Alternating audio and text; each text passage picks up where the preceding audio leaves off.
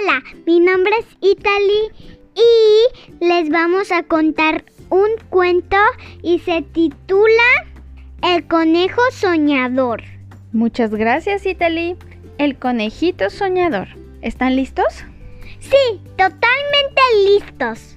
Había una vez un conejito soñador que vivía en una casita en medio del bosque, rodeado de libros y fantasías, pero no tenía amigos. Todos le habían dado de lado porque se pasaba el día contando historias imaginarias sobre caballeros, aventuras submarinas y expediciones extraterrestres. Siempre estaba inventando aventuras como si las hubiera vivido de verdad hasta que sus amigos se cansaron de escucharle y acabó quedándose solo. Solito.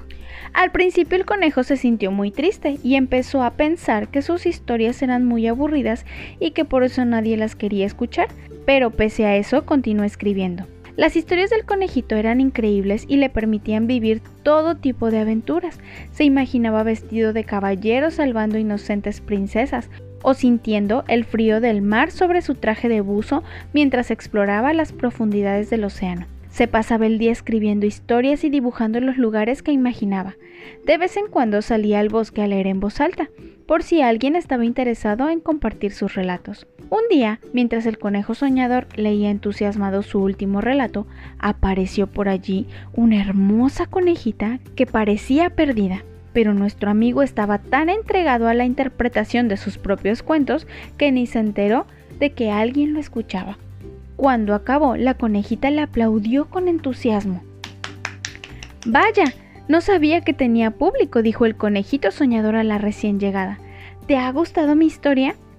Ha sido muy emocionante, respondió ella. ¿Sabes más historias? Claro, dijo emocionado el conejito, yo mismo las escribo. ¿De verdad? ¿Son todas tan apasionantes? ¿Tú crees que son apasionantes? Todo el mundo dice que son aburridísimas, dijo el conejo.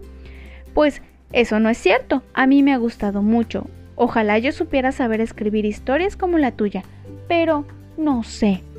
El conejito se dio cuenta de que la conejita se había puesto de repente muy triste, así que se acercó y le pasó la patita por encima del hombro. Le dijo con dulzura, yo puedo enseñarte si quieres a escribirlas. Seguro que aprenderás muy rápido. ¿En serio? ¿De verdad me lo dices? Claro que sí. Genial.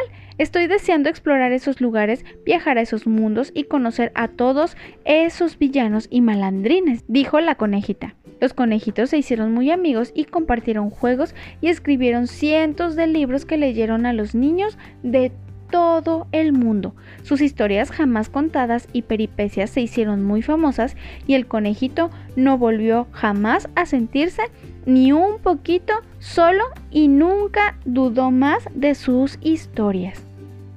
Es bien importante la amistad, ¿verdad, Italy? Sí.